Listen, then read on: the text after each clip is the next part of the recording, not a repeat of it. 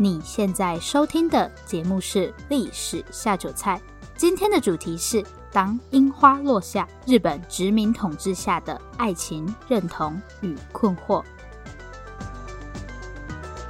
Hello，欢迎来到《历史下酒菜》，今天是我们的第三十三集节目。那在正式开始今天的节目之前，有一件事情要跟大家报告，就是历史下酒菜有自己的赞助连结了。这边要感谢 First Story 的技术支援。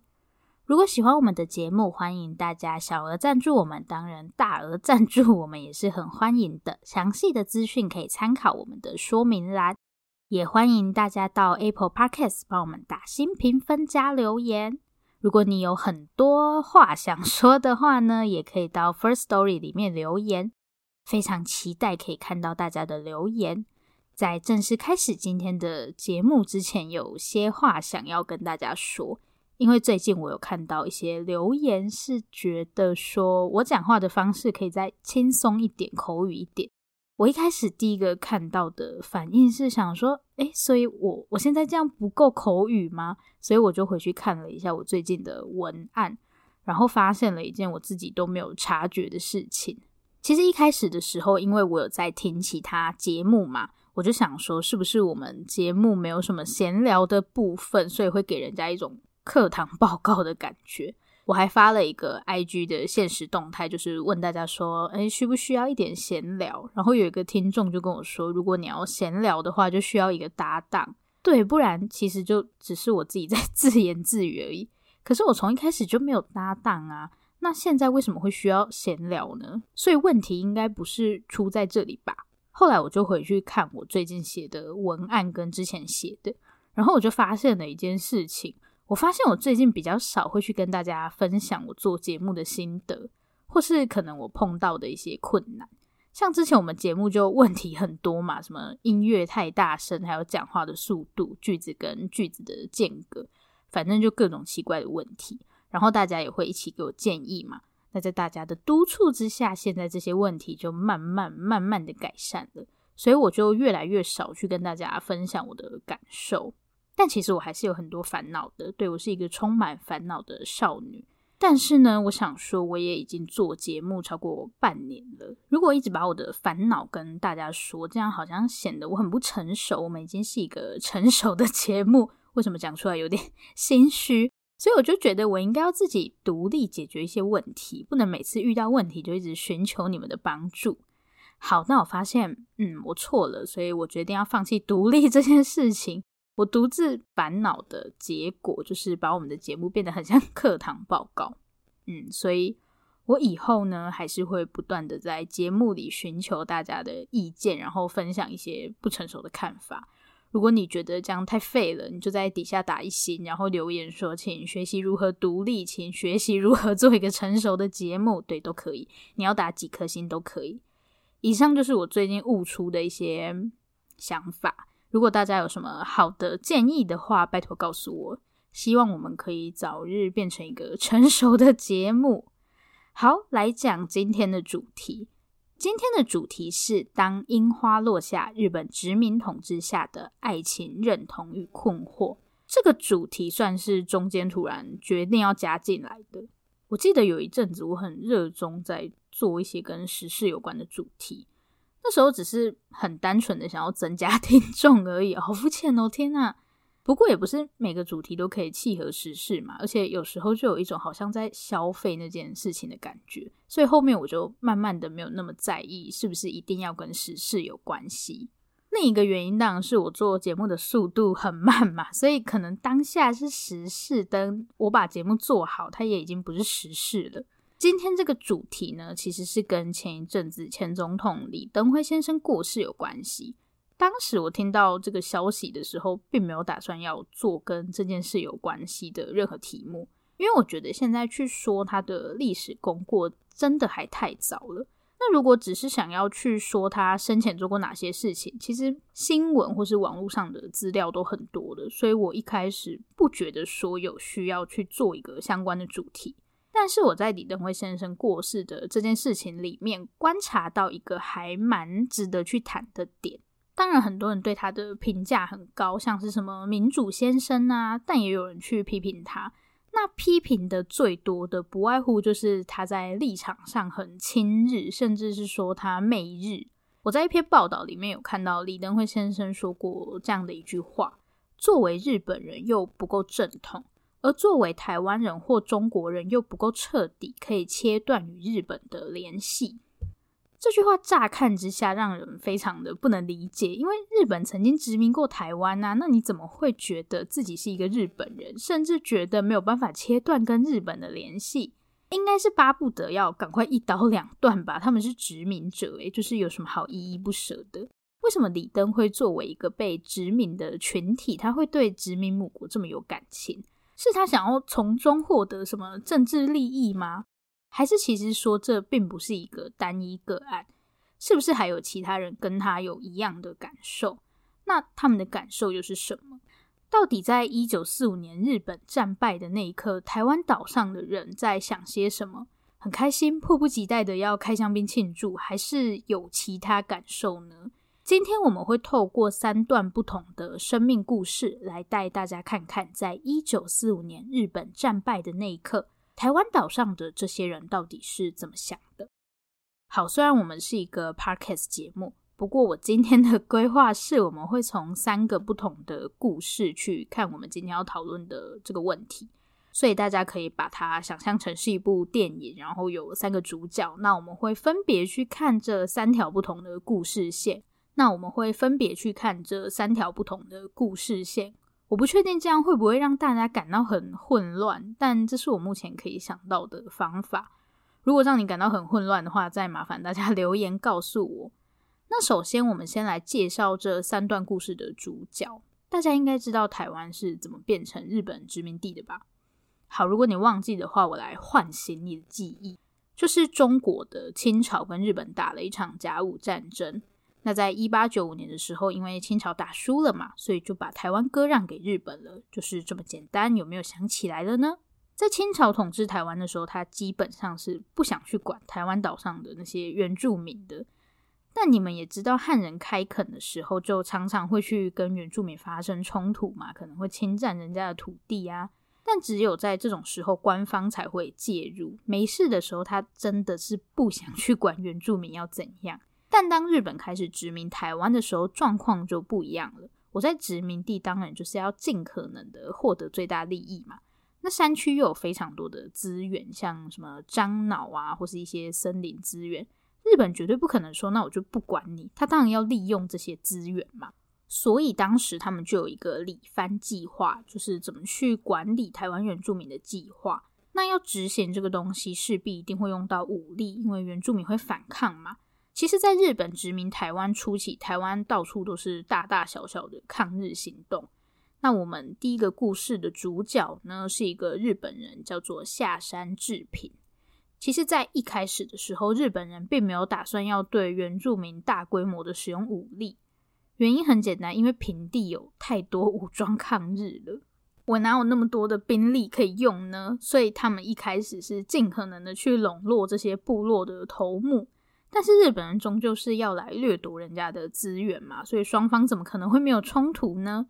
当时在雾社，就是雾社事件的那个雾社，它是在今天的南投县仁爱乡，忠孝仁爱的那个仁爱，就是亲近农场的那个地方。这样大家应该比较可以想象，嗯，这里是一个比较山上的地方。那在这里发生了什么事呢？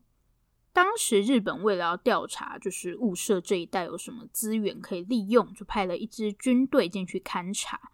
结果这支军队就跟原住民发生冲突，那很多日本军人就被杀掉了嘛。但是因为当时日本真的没有多余的兵力可以去处理这件事情，因为平地有很多武装抗日，所以这件事情就这样不了了之了。那到了一九零二年的时候，平地的状况比较稳定。日本人就打算要回过头来处理雾社的问题，所以又派了一支军队进去里面侦查。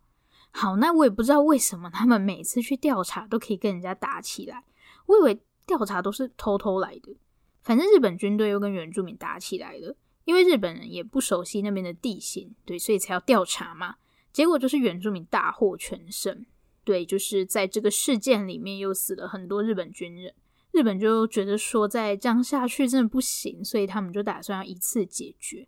那当时日本用的战术就是以番制番。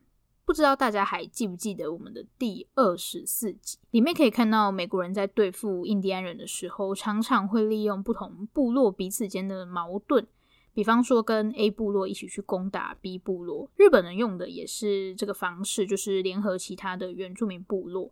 在这样的情况下，雾社这里的原住民就死了很多嘛，他们就成功的让雾社这边的原住民归顺自己。好，那我们的主角就是刚刚说到的下山志平，他就是攻打雾社日本军队里的其中一员。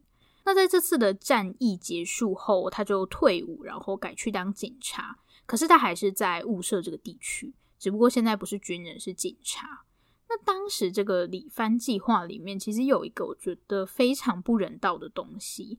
就是为了更好的去管理原住民，日本政府会要求这些日本警察去娶原住民女子为妻，一般都是娶部落里的公主啦，就是让这些警察可以比较好的去管理原住民，就是一种政治联姻。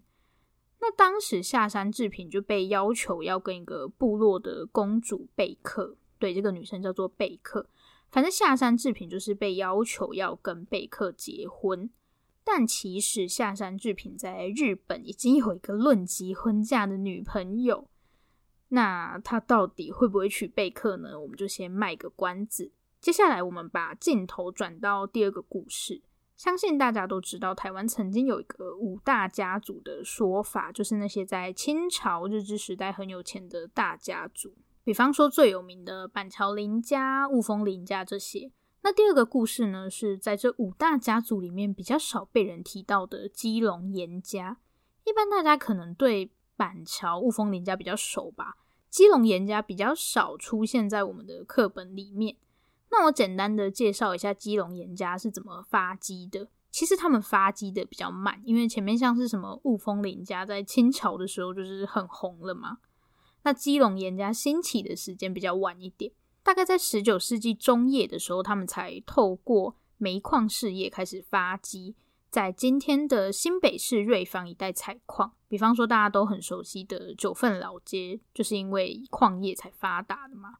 这边帮大家补充一下，我刚刚一直说基隆严家，所以很明显严家主要的势力范围应该是基隆。可是瑞芳在新北市，诶，那为什么是基隆严家？因为在日治时期的时候，瑞芳这一带是被划在基隆的行政区里面。清朝的时候，严家还不是什么台湾五大家族啦，就只是经营煤矿生意还不错，这样算是小有成绩。但有点悲惨的是，日本人来了之后，就说这些台湾人的采矿事业全部都要收归国有，对吗？因为他们来台湾就是要掠夺资源呐，所以基本上什么资源他们都要，就是一个我全都要的概念。最严家的采矿事业就被征收了。嗯，不是台湾五大家族吗？现在公司都被征收了，是要玩什么？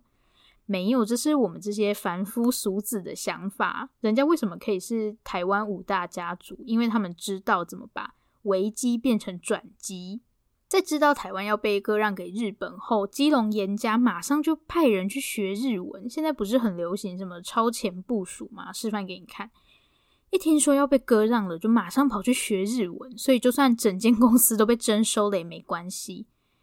因为实际上日本哪有这么多人？他如果要在台湾发展矿业的话，一定还是需要台湾人帮忙的。所以这个时候严家就派上用场了。刚刚我们不是说瑞芳在日治时期的时候是被划在基隆这个行政区吗？从这里就可以看出来，严家到底是在什么时候变成台湾五大家族的？答案就是日本统治的时候，因为严家有超前部署，所以在日本需要台湾人去帮忙管理采矿事业的时候，严家就派上用场了。他们就跟日本人一起合作发展台湾的采矿事业，然后变得越来越有钱，最后甚至成为台湾五大家族。那当然，基隆严家跟日本的关系就非常好，因为有超前部署学日语，所以才可以在日治时期起飞。我是不是应该也要来超前部署个什么东西？说不定我们的节目也可以起飞一下。可是呢，你要保持优势的话，就要不断想办法进步嘛。为了维持家族的地位，对于基隆严家来说，跟日本当局保持良好关系绝对是必须的。西元一九二八年的时候，我们第二个故事的主角出生了，讲半天都没有看到故事主角。好，这个可爱的孩子叫做严惠敏，他是基隆严家的长孙哦，这很不得了诶，你们知道这意味着什么吗？这个孩子是基隆严家未来的继承人。不过有钱人其实也没有想象中那么好当。我刚刚说，为了维持家族的地位，他们一定要跟日本保持良好的关系。所以严惠敏在十岁的时候就被送到日本读书，想一想也蛮可怜的，才十岁。我记得我大学第一次离家到外面住，那个时候真的是超难过的。我第一个礼拜真的是三不五时都在哭，洗澡的时候就在那边默默掉眼泪，不知道在悲情什么。严慧敏才十岁而已，应该会哭得比我还惨吧？这好像没有很重要。那严慧敏的留学生活到底会发生哪些事情呢？我们等一下再来说。先介绍第三个故事的主角出场。问大家一个问题：大家知道离台湾最近的日本国土是哪里吗？你们现在一定想说，谁平常会注意这个啊？我想也是。离台湾最近的日本国土是一个叫做石垣岛的地方，石头的石，断垣残壁的那个原，石垣岛。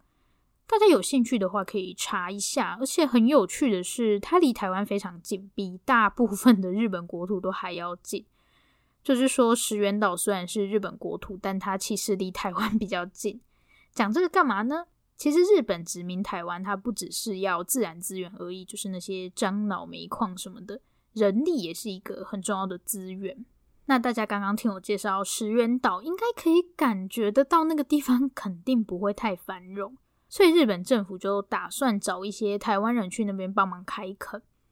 那这个对当时的台湾人来说，其实也是一个蛮好的机会，因为有些人在台湾很穷嘛，也没有地什么的，还不如去那边试试看。那在今天的彰化北斗这个地方，就有一户廖姓人家决定说要去石垣岛试试看。第三个故事的主角就是这户人家的儿子，他叫做廖秋雄。其实当时他才七岁而已，什么都搞不清楚的情况下，就跟着爸爸还有奶奶到了石垣岛。这就是我们第三个故事的主角啦。帮大家回忆一下前面两个故事。第一个故事是那个日本警察下山制品，他现在面临的问题就是到底要不要娶头目的女儿嘛。第二个是基隆严家的小少爷严惠民，他要去日本留学，那不知道他的留学生活会不会顺利呢？第三个就是到了石垣岛的廖秋雄小朋友。好，下面就快点来看看这三个人接下来的故事。回到下山制品，就是那个在台湾当警察的日本人，因为政策的关系，他现在就是被要求要娶原住民公主贝克。可是呢，他自己在日本已经有一个论及婚嫁的女朋友嘞。哦，糟糕，尴尬。好啦，其实对下山治平来说没有那么难选啦，因为当时的规定是你只要结婚满三年就可以无条件离婚，这到底是什么鬼政策啊？真的很夸张诶。所以对下山治平来说其实没差好吗？反正只要结婚满三年，他就可以离婚说拜拜，回去找他的日本女朋友了嘛，所以根本没差，他就答应娶了贝克，然后也陆陆续续生了几个孩子啊，不是都打算要离婚了，干嘛还生小孩？反正下山志平心里就想说，三年一到我就要离婚了。结果就在这场政治联姻要满三年的时候，发生了一件下山志平都没有想到的事情，真的是人算不如天算。因为下山志平是警察嘛，所以当时他就奉命去处理一个原住民藏匿枪支的案件。结果在过程中，他就受了很严重的伤，几乎快要死掉的那种。那在下山治平养病的过程中，都是他老婆，就是贝克在照顾他。后来你们知道发生了什么事吗？答案就是下山治平经过这件事之后，他就决定，嗯，还是不要离婚了。对，他就想说，其实，在台湾也不错，就打算一辈子跟贝克在一起。目前为止，好像有点浪漫。时间就这样一天一天的过去。哦，来介绍一下下山制品的大儿子，他叫做下山一，因为他是第一个故事的另一个主角。好，时间又一天一天的过去，到了下山一要上小学的时候，如果大家有读过台湾史的话，应该会知道日治时期台湾的教育是有差别待遇的，就是日本人、台湾人跟原住民分别要念不同的学校。那下山一他当然就是念日本人的学校嘛，因为他爸爸是日本人。那因为要读书的关系，他们家都是住在山上嘛，下山一就自己到比较平地的这边来。下山一的学生 生活不是重点，重点是他在这里发现了一件可怕的事情。对当时的下山一来说，应该蛮可怕的，才小学而已。下山一发现下山志平就是他爸爸，其实是另外有一个妻子的。对，因为本来是说下山志平在这边待三年，他就要离婚回去嘛。但是后面他又没有要回去了，结果他的日本女朋友就来台湾找他了。啊，真的是修罗场，太尴尬了。最后，下山志平就做了一个非常糟糕的决定，就是他两个都要，所以他就在平地这边给他那个日本女朋友安排了一个住的地方。其实下山一到山下来，就是住在下山志平的女朋友那边啊，这个关系真是 太太复杂了。但始终就是包不住火的。贝克其实也有感觉说下山志平在外面有人，但他也不好说什么。最大的原因就是，如果下山志平出轨这件事情被其他人知道，大家一定会很不爽啊！贝克毕竟是公主诶，开什么玩笑？是看不起我们原住民吗？其实下山志平后面是有跟贝克承认这件事的，但贝克又能说什么？只能说这个政策真的是很莫名其妙。不过后面这件事情还是传开了，然后贝克的其他主人听到就很不爽啊，他们就跑去跟下山志平的上司检举。说下山志平搞外遇，下山志平的上司听到后就打算找时间到部落里面看看。结果好死不死，下山志平的上司来的那天，结果好死不死，下山志平的上司来的那天，下山志平居然把他的日本女朋友带回山上，我完全不知道这是什么操作。然后接下来就更莫名其妙了，因为下山志平把那个日本女生带到山上嘛，所以部落里面的族人又更不爽。他们就跟下山志平的上司说要帮他们讨公道。本来下山志平的上司想说：“哦，那我就做做表面功夫，安抚一下大家。”结果下山志平不知道是喝醉还是怎样，他就跟他的上司为了这件事情吵起来，而且他还打了他的上司。这好，这到 不知道这到底是怎样，也太莫名其妙了吧？结果就是下山志平直接被革职，简单来说就是他被开除了。好，我真的是不知道该说什么。那因为没有工作了嘛，所以下山志平就想说要回日本去。一开始下山志平想说，那他就把大家全部打包回日本好了。他真的是打算一直脚踏两条船呢。不过他的状况真的也蛮尴尬的，一个是自己的老婆，另一边又是论及婚嫁的女友。我想他的日本女朋友应该也蛮傻眼的吧？怎么人去了一趟台湾就结婚生子了？好像也很难说到底。谁才是第三者？总而言之，都是那个烂政策的错了。所以下山一家就打算要回日本，可是没有想到贝克并不愿意跟下山志平去日本，因为贝克觉得这里才是他的家。最后没办法，下山志平就带着他的日本女朋友回到日本去了。不过有一件事情还是可以称赞一下啦，下山志平离开后，想当然贝克一定会过得很辛苦嘛。一个女生要带这么多小孩，所以下山志平就用关系给贝克找了一个薪水还不错的工作，至少确保说贝克跟小朋友可以衣食无虞。最后下山志平还是有尽到一点责任啦。接下来把镜头转到我们的严家小少爷这边，对，严家小少爷要展开他的留学生活了。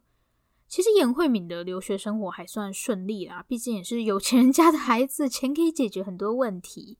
那严慧敏受到的教育基本上就跟日本人没有什么两样，而且是有钱的日本人。我们来看看严慧敏在日本最好的朋友是谁？严慧敏在日本最好的朋友是全养义的孙子。好，我知道大家要问全养义是谁。全养义曾经当过日本的首相，而且在孙中山搞革命运动跑到日本来的时候，全养义还曾经保护过他。所以应该可以想象，这个全养家就不是一般的家庭。那严慧敏可以跟他们家的孙子当同学，你就知道严慧敏去日本念的是什么学校了。其实我觉得这三个故事还蛮有趣的是，这三个家庭的背景落差真的很大，有那种很有钱的，有那种很普通的。好，现在大家回到现实 来吧，我们来看看廖秋雄小朋友在石原岛上的生活。当时台湾人来到石原岛，最主要的农作物就是凤梨。不过廖秋雄那个时候还是小孩啦，所以他主要的工作就是放牛吃草，因为需要牛种田嘛。那廖秋雄就会跟其他附近的小孩一起去牧牛。然后比较有趣的是，后来第二次世界大战就爆发了嘛。廖秋雄说，当时他们都会拿着木刀，然后嘴里喊着“罗斯福·丘吉尔”，就是诶第二次世界大战的美国总统，还有英国首相。嗯，非常非常中二，很像我们会有的童年。谁的童年会跟首相的孙子玩在一起啊？嗯，不过如果你有这种童年的话，拜托一定要让我认识你，可以打下面这支电话。好，来开玩笑的。虽然大家现在都很开心啊，除了下山一，抱歉，下山一应该开心不起来。他们这个时候还不知道的是，有一件改变他们生命的大事将在不久之后发生。下面就来看一看到底是什么可怕的大事吧。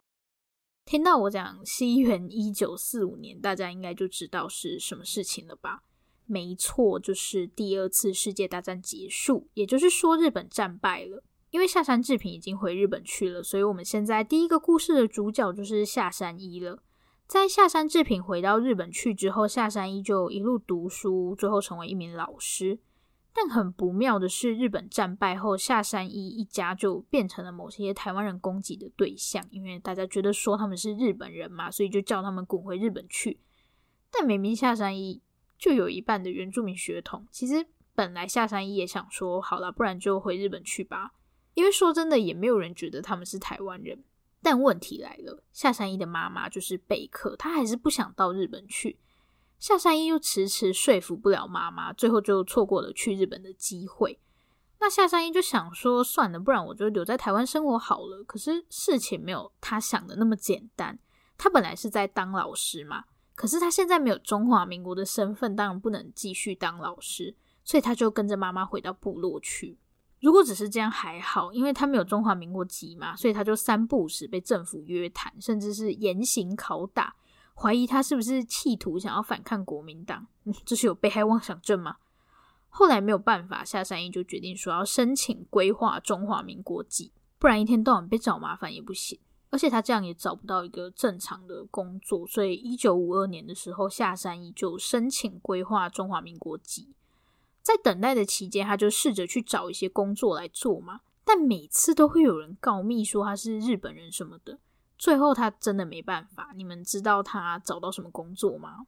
他找到一份就是在高山，不是都会有气象观测站？对，他就跑到南投山上去当气象观测员。至少这样不会再有人告密了吧？不会，因为那里只有他一个人。说真的，虽然我现在都是这样轻描淡写的讲，但下山一其实从头到尾都没有做错过什么事，最后要跑去山里隐居也是很无奈。他也没有做过什么坏事，就要像过街老鼠一样被到处赶来赶去。那后来下山一就一直担任气象观测员到退休，可能他也不想再卷入这些乱七八糟的事情吧？好吧，那在日本战败之后，严家小少爷严惠敏的生活又会出现哪些改变呢？当时听到日本战败的时候，严惠敏的内心非常的崩溃，因为一直以来老师都说我们是日本人啊，为什么我现在变成中华民国的国民了？如果突然哪一天有人跟我说你其实不是台湾人，我应该也会很崩溃吧？日本战败后，严惠敏就觉得说老师都骗人，为什么同学都是日本人，就自己在战争结束后变成中华民国的人？因为日本战败了嘛，所以当时他们在学校就要嗯，同学写作文，题目就是什么日本该如何重建之类的。但当时严惠敏真的是一个字都写不出来，他都不被承认是日本人了，是要如何重建日本？就隔天他就再也没有去学校了，他就待在家里等着回台湾。而且因为这件事情对他打击实在是太大了，等同学们在看到他的时候，就发现他的眉毛全部都掉光了，这也太惨了吧！心灵真的是受到严重的打击耶，到底是要怎样才可以让一个少年，那时候他大概不到十八岁吧，就是到底要怎样才可以让一个少年受打击到眉毛都掉光了？不过接下来我们的小少爷要做一件超级疯狂的事情，反正后来严惠敏就回到台湾了嘛，结果差不多过了两年吧，有一天全养家的门口就出现了一个人，大家猜猜看是谁？答案就是严慧明，对，他又回来了。我为什么会说很疯狂呢？因为他是偷渡过来的，堂堂严家少爷居然偷渡。据说严慧明回到台湾之后就严重不能适应，毕竟他十岁就开始在日本生活嘛，所以住日本的时间其实跟台湾差不多，他就一直想要回来。后来他爸妈没办法，就帮他弄了一个假身份，假扮成船员，然后重新回到日本。人生也太刺激了。偷渡之后，他就借住在了全养家。就很刚好有一次，警察在抓一个毒贩，一个中国来的毒贩。这个毒贩就这么刚好也叫颜慧敏。后来颜慧敏就莫名其妙的被抓去调查。诶，等一下，那偷渡的事情不就要穿帮了吗？大家不要紧张，这是有钱人的世界。在全养家的斡旋下，颜慧敏偷渡的事情就这样不了了之了。果然有氪金就是不一样，有没有看到？这就是金钱的力量。这世界好不公平啊！今天的故事都太惨了，等一下还有一个更惨的。所以我们来讲一点有趣的。那偷渡之后，颜慧明就一直在日本生活嘛。为了要处理公司的事情，其实很多时候他都是两边跑，就是台湾跟日本两边跑。随着时间一天一天过去，大家就开始有点着急，因为转眼间颜慧敏已经要四十岁了，可是她还没有结婚呢，对吗？大家族的继承人没有结婚，这个是多严重的事情。不过爱情总是说来就来。不久之后，颜慧敏就从日本带了一个女生回到台湾。那大家应该会想说，要嫁给基隆颜家的人，怎么样都不会是一个普通人吧？没有，就是一个普通人。颜慧敏带回来的这个女生叫做一清和之，她没有什么特别的背景，就是一个平凡人家的女儿。有没有一种霸道总裁爱上我的 既视感？证明言情小说里面讲的都是真的，只是这种机会从来不属于我。哎，难过。颜慧明跟他老婆的爱情故事真的蛮感人的，大家可以去找一本书来看。这本书叫做《我的箱子》，是颜慧明的女儿写的。因为涉及一些医疗隐私的问题，我这边就先不谈。大家有兴趣的话，可以找来看一下。对，我那天跑到图书馆去看这本书，差点泪洒图书馆，很怕吓到旁边的人，想说：“哎，这个人是不是读书压力太大？”好啦，这就是我们颜家小少爷的故事了，现实生活中的霸道总裁。我们现在要回归现实了，刚刚那些机会跟我们一点关系都没有。来看最后一个故事，日本战败之后，那些在石垣岛上的台湾人就很尴尬，因为其他日本人就一直叫他们滚回去，可是他们是可以回去哪里呢？石垣岛不就是他们的家吗？接下来更现实的问题来了，就是这些在石垣岛上的台湾人，到底应该是日本籍还是中华民国籍呢？根据当时的法律，这些人应该会被看作是中华民国籍，但这其实蛮奇怪的。如果住在石垣岛上的台湾人是中华民国籍，那就等于是在日本的外国人呢。这其实是一件很麻烦的事情，因为你接下来读书、找工作要怎么办？对廖秋雄的爸爸来说，没有日本国籍其实还好，毕竟这个时候他们都已经是中壮年了，碰到的问题比较少。可是像廖秋雄，他七岁就到石垣岛来，他对台湾几乎没有什么记忆了。如果他不能在日本读书工作，那他可以去哪里？所以最好的办法就是拿到日本国籍。其实严格来说，廖秋雄是幸运的，因为他父亲很早就注意到这个问题。所以当时只要你可以证明说你是真的住在石垣岛，比方说读了几年的书，然后有一定的日语能力，就可以拿到日本国籍。以廖秋雄来说，这些当然都是没问题的嘛，所以他真的很幸运，他是石垣岛上第一批拿到日本国籍的台湾人。可是不是所有人都这么幸运，后面的审查就开始变得严格，日本政府后面的态度变成你要先证明你脱离中华民国籍。大家可能会想说，这就是申请一下就好了嘛？但是呢，事情真的没有这么简单。当时的中华民国政府根本不打算让这些人脱离国籍，他们的理由是因为有征兵制嘛，怎么可以随便让你脱离国籍呢？所以就不给证明。那怎么办呢？大家就只能一直耗着。结果在西元一九七一年的时候，事情出现了很大的转机。你们看到一九七一年的第二次世界大战都结束多久了？这个问题还没有搞定。那一九七一年发生了什么事情呢？就是中华人民共和国要进入联合国了，同时也是中华民国退出联合国。好，一进一出。不过这个跟石垣岛的台湾人要取得日本国籍有什么关系呢？我真的觉得很搞笑，因为当时的中华民国害怕这些在国外的台湾人会被当成中华人民共和国籍，所以干脆就让他们去拿别的国家的国籍好了。我得不到的你也别想得到，好可怕！所以中华民国的态度就一百八十度大转变，本来说不给证明嘛，现在就都给。所以基本上大部分在石垣岛上的台湾人就成功的拿到日本籍，总算是有一个好的结束了，真是可喜可贺。可是真的拖得超久的。嗯，好，这个故事就非常突然的在这里结束了。